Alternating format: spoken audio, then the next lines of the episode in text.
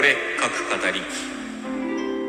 はい、皆さんこんにちは、ケイリンです。この番組は私、ケイリンが推しのアイドルの話や好きな本の話、自分の創作の話などを好き勝手に語り散らす番組です。ということで、2023年6月12日月曜日でございます。皆様いかがお過ごしでしょうか？今回はですね、まあ、創作周りのお話について、いくつかご報告、予告、言い訳等したいことがございますので、あの、そちらの方ですね、お話ししていけたらと思っております。よろしければ最後までお付き合いください。さて、一つ目のお話です。先週の話なんですが、6月7日水曜日、この日私がやっております、お題で創作というハッシュタグ企画、こちらが無事100回目を迎えました。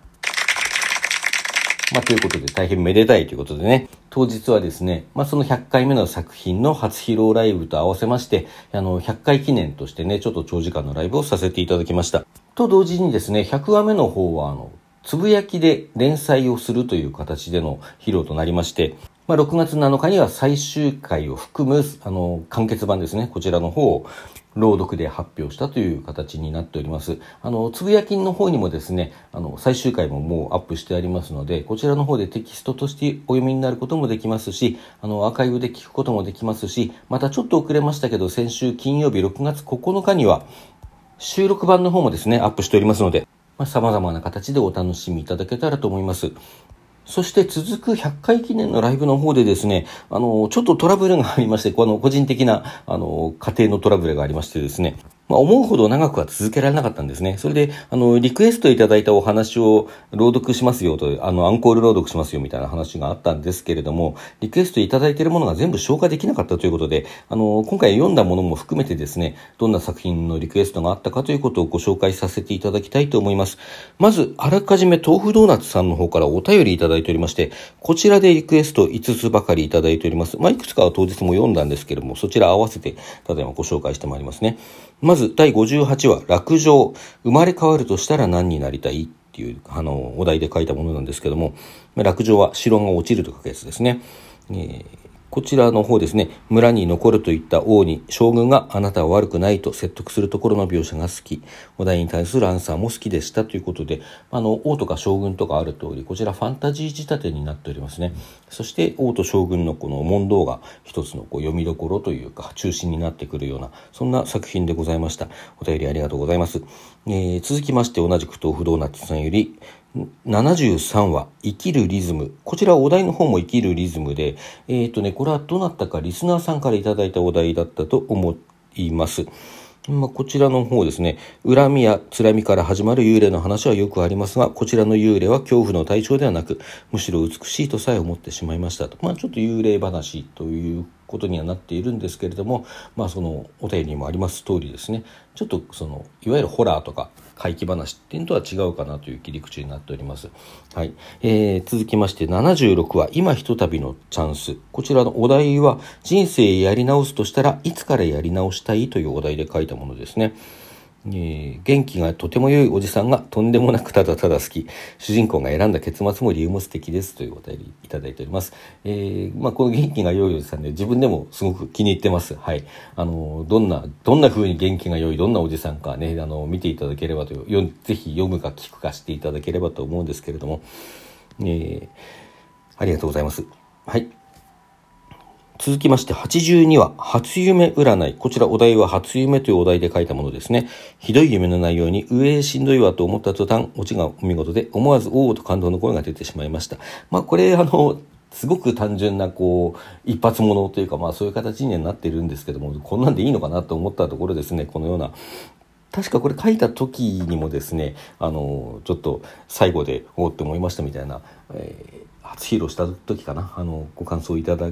けていたので、まあ書いてよかったなと思えたものの一つですね。どうもありがとうございます。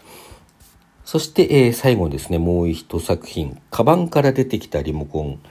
こちらのお題は、カバンからリモコンが出てきた時の気持ちというお題で書いたものですね。このお題は、えー、どなったかの枠でですね、ちょっと話題になったことを、あの、そのままお題として使わせていただいたということで、まあ、その時にね、その枠の中にいた方が2人ばかり、あの、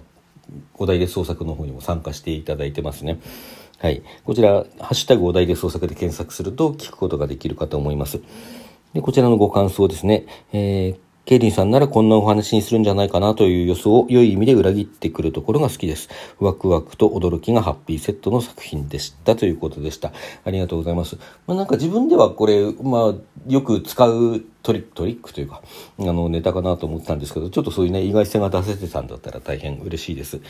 ということでですね、あの、200回、300回と続けてくださいという励ましの、というか、うん、お便りとともにいただいております。豆腐ドーナツさんどうもありがとうございました。えー、っと、当日はですね、初夢は読めない。人生やり直すとしたらいつかやり直したいまでは読めたんだったかなと思いますけども、はい。読めなかったんだったかな。まあ、ちょっとそのぐらいね、2話か3話ぐらいは読ませていただきましたけれども、あのー、まあね、こちら朗読はアーカイブ聞いても最後の方は残ってないんですけれども、古旧作品なんかね、読んでいただけたらと思います。後ほど概要欄の方にですね、あの、その100回記念のライブのために用意したフォームが、フォームというか、一覧表ですね。一覧表へのリンクの方も貼っておきますので、まあ、よろしければそちらからね、ご確認して聞いたり、読んだりしていただけたらと思います。えー、そしてですね、そのライブの最中にも、すこやすみさんからコメントでリクエストいただいております。4話いただきまして、3話分は読むことができました。えー、まず一つが、第9話、画面越しの飲み会。こちらはこの1年で定着した過ごし方。このお題が、これを書いた当時のこの1年っていうと、ちょうど、コロナ禍が始まって1年のくらいのタイミングだったので、まあ、そのコロナ禍で定着した過ごし方ということので出たお題ですね。この頃はねまだラジオトークのトークのお題として今週のお題っていうのが毎週水曜日に出ておりましてそちらのお題をお話に流用してっていうのがこのお題で創作の始まりだったんですけども、まあ、そういう形で書かせていただいたものですね。まあ、ちょっとあの意外なオチがあるというお話で割と分かりやすいシンプルなお話でございます。えー、そして第20話。あたけれいこさんってご存知ですか？こちらお題は私の階段買ってくださいというお題で書いたお話で、これは公式企画、まあちょっととあるホームページと連動した企画で、あの、あなたの階段売ってくださいっていう企画があったんですが、まあそれに引っ掛けるような形でね、あの、お題を決めて書いた作品です。こちらはね、あの、ドキュメンタリーというか、実際にもう普通に収録のトークを上げているというような体で、あの、喋っているお話なので、まあテキスト化には馴染まないかなと思って、実はテキストはこれは公開してないんですよね。まあちょっと久しぶりにね、そういう形で読ませていただいて、まあホラーです。ガチガチのホラーで、あの、怖いというふうに 聞いておりますんでね、あの、皆さんもぜひお聞きいただけたらと思います。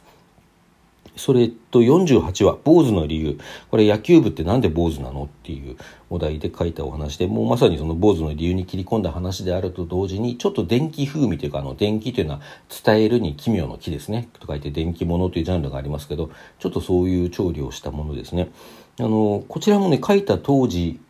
書いたすぐ直後ぐらいからです小休さんからあの、気に入ったというようなご感想をいただいていたと思います。まあ、その時もすごく嬉しかったんですけどね、こうして改めてあのリクエストいただきました。ありがとうございます。